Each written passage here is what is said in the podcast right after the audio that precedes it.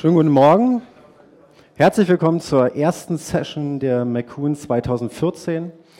In dieser Session geht es um das Testkomplettpaket.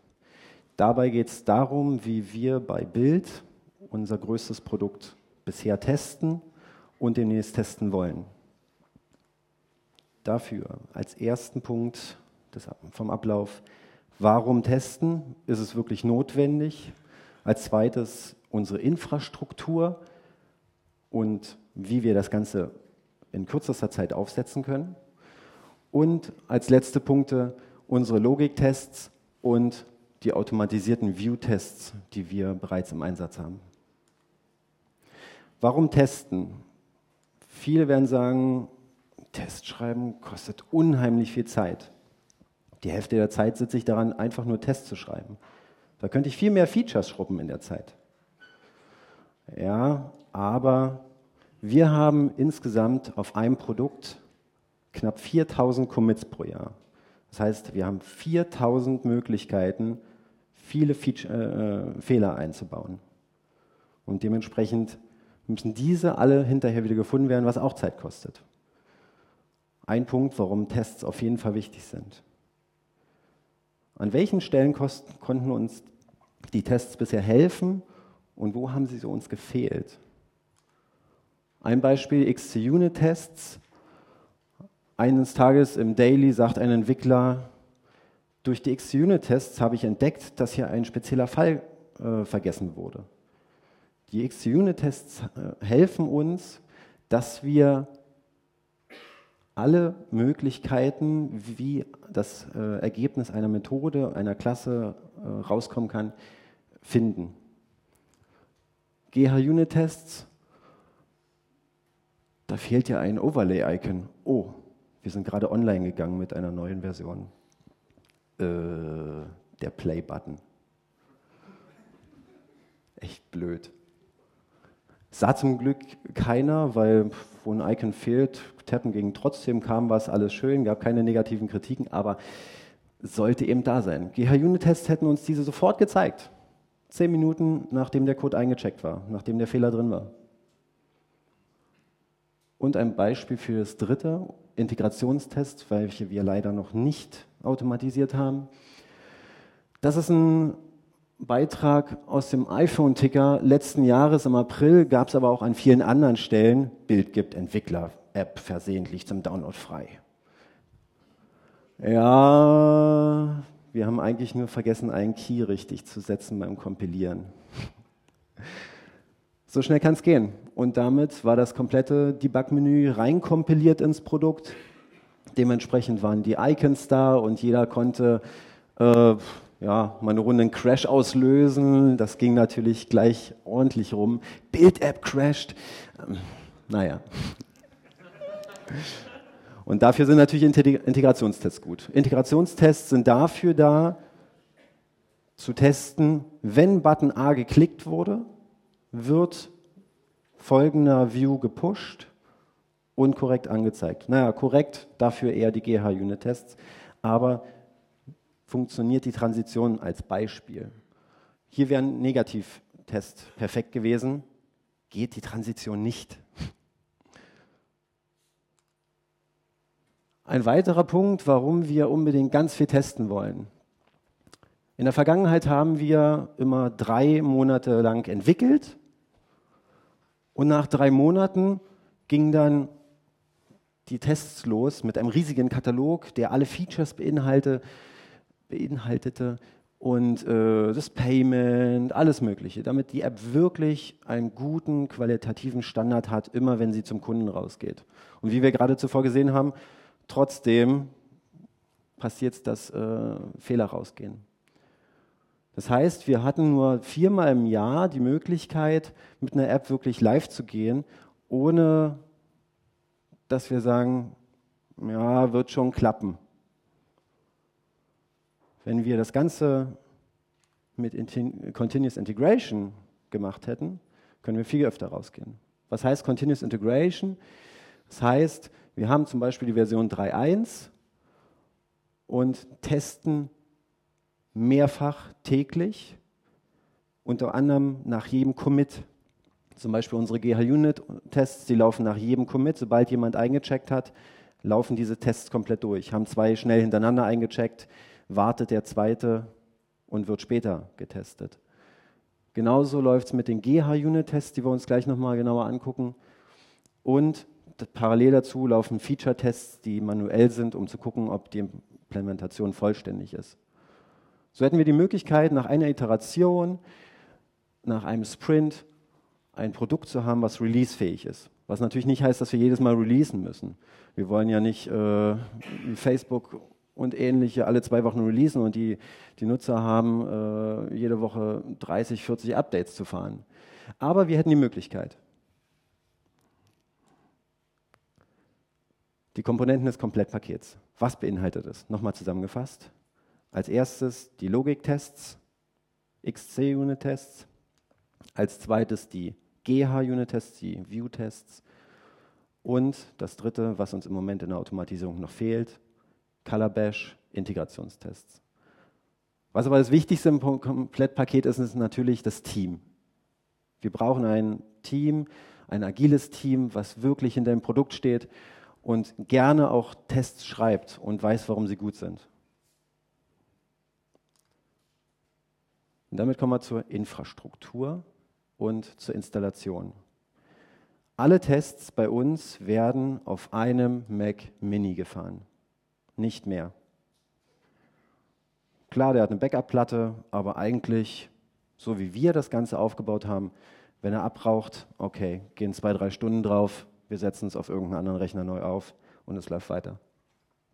Und genau das möchte ich einmal kurz, ah, da kommen wir danach dazu. Erst noch ganz kurz Infrastruktur, wie sieht es aus? Das iOS-Team committed ins Repository. Wir haben zwei Serverkomponenten, einmal die Xcode-Server und einmal die GH-Unit, den GH-Unit-Server, den wir selbst geschrieben haben quasi, aber nichts Großes ist. Wenn diese beiden durchlaufen sind, werden aus dem GH-Unit-Server die Ergebnisse aggregiert, dass wir eine schöne Ansicht haben, wo wir sofort sehen, wie sind die Tests abgelaufen, ohne viele spezifische äh, Informationen, einfach nur läuft es oder läuft es nicht. Und den Xcode-Server, der gleich das Ganze hinterher auch noch je nach Konfiguration zur Hockey-App hochlädt, um es intern verteilen zu können zum Testen. Und natürlich zum Bug-Tracking. So wie wir das Ganze aufgesetzt haben, haben wir 99 Prozent der gesamten Konfiguration im Repository. Die ganze Logik vom Server wird aus dem Repository heraus gesteuert.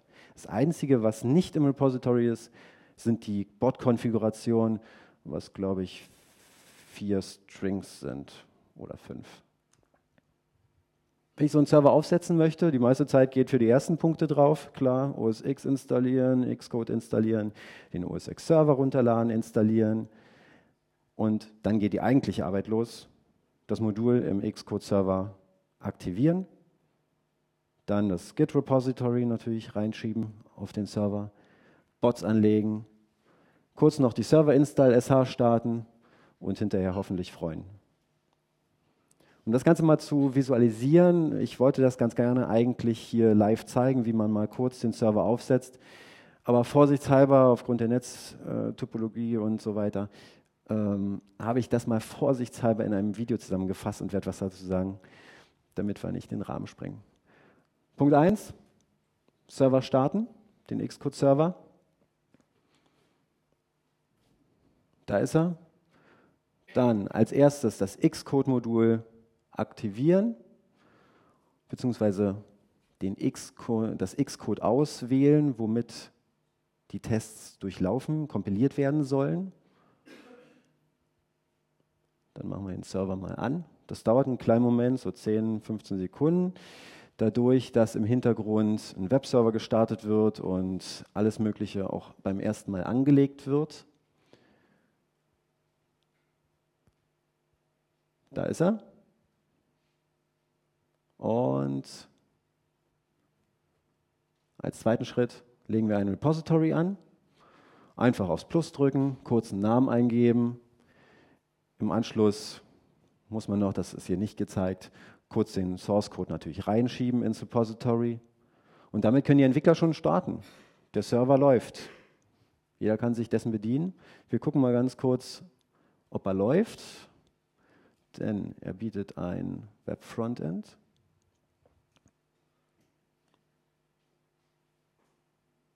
Et voilà, da ist er. Natürlich nackig, weil wir haben noch keine Bots angelegt, wir haben ihm nicht gesagt, was er tun soll. Aber genau das machen wir jetzt. Wir legen also einen Bot an mit dem Plus oben rechts. Dafür brauchen wir dann kurz noch den Namen der, des Xcode Projects der Datei.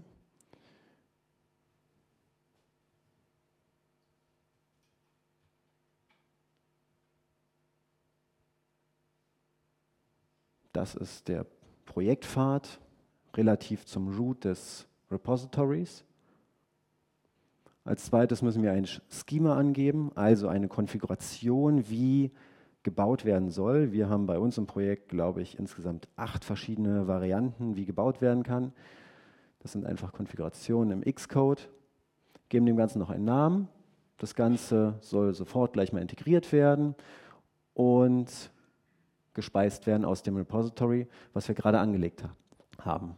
Er braucht nicht archivieren und er soll das bitte nach jedem Commit ausführen und bitte nicht bereinigen, weil bereinigen heißt, er holt sich jedes Mal, wenn er baut, das Repository komplett neu, ähm, kompiliert es komplett durch und das dauert natürlich deutlichst länger. Und er soll die Tests bitte auf allen Simulatoren ausführen. Hier hat man die Möglichkeit, dass man noch äh, Mails bekommt, falls es fehlgeschlagen ist so und so weiter, aber das brauchen wir bei uns nicht. Und damit haben wir den Bot angelegt. Der legt auch gleich los, weil wir es ihm gesagt haben. Er lädt zuerst die Quellen, danach integriert er und dann ist er irgendwann fertig. Dauert beim ersten Mal natürlich ein bisschen. Deswegen lassen wir den hier im Hintergrund mal ein bisschen arbeiten. Das war der erste Teil. Damit ist Xcode die Xcode-Komponente vollkommen installiert, die laufen. Und wir können uns dem zweiten, dem GH-Unit Server widmen. Dafür gehen wir einfach ins Repository und wir haben uns da ein Scripts-Verzeichnis gebastelt, wo alle unsere Command-Line-Skripte drin sind. Und da haben wir ein Server-Install. Wir geben kurz das Passwort ein für root, damit wir alle Rechte haben. Das gucken wir uns nachher im Detail nochmal ein bisschen an. Und schon beginnt er damit, die Zertifikate zu installieren. Wir haben es bei uns so gemacht, dass wir sowohl Zertifikate als auch Provisioning Profiles komplett im Repository haben. Vorteil davon ist, es fällt aus, dass ein Entwickler hat das Zertifikat und stellt das in den Settings ein und der andere das und so weiter und dann kämpft man gegenseitig, wer mit welchem Provisioning Profile und so weiter arbeitet. Deswegen alles dort drin. Und wie wir sehen, Zertifikate wurden gerade installiert.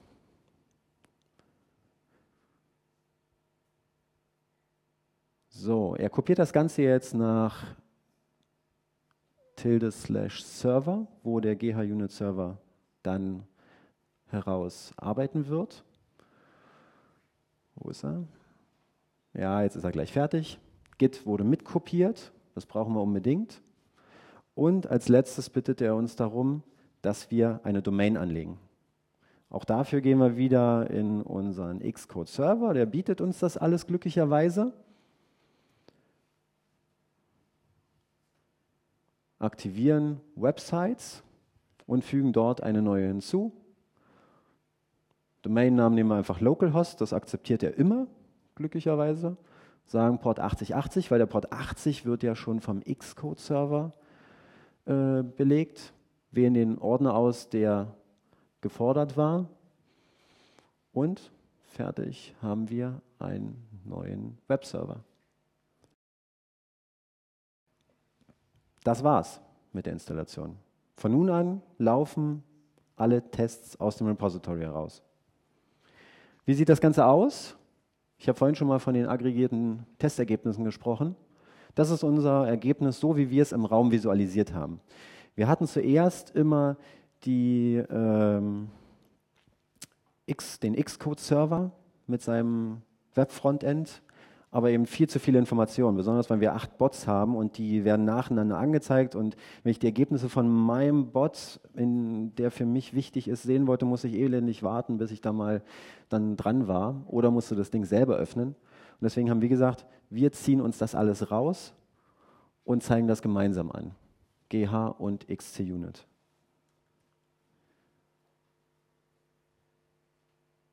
Genau das gucken wir uns einmal kurz an.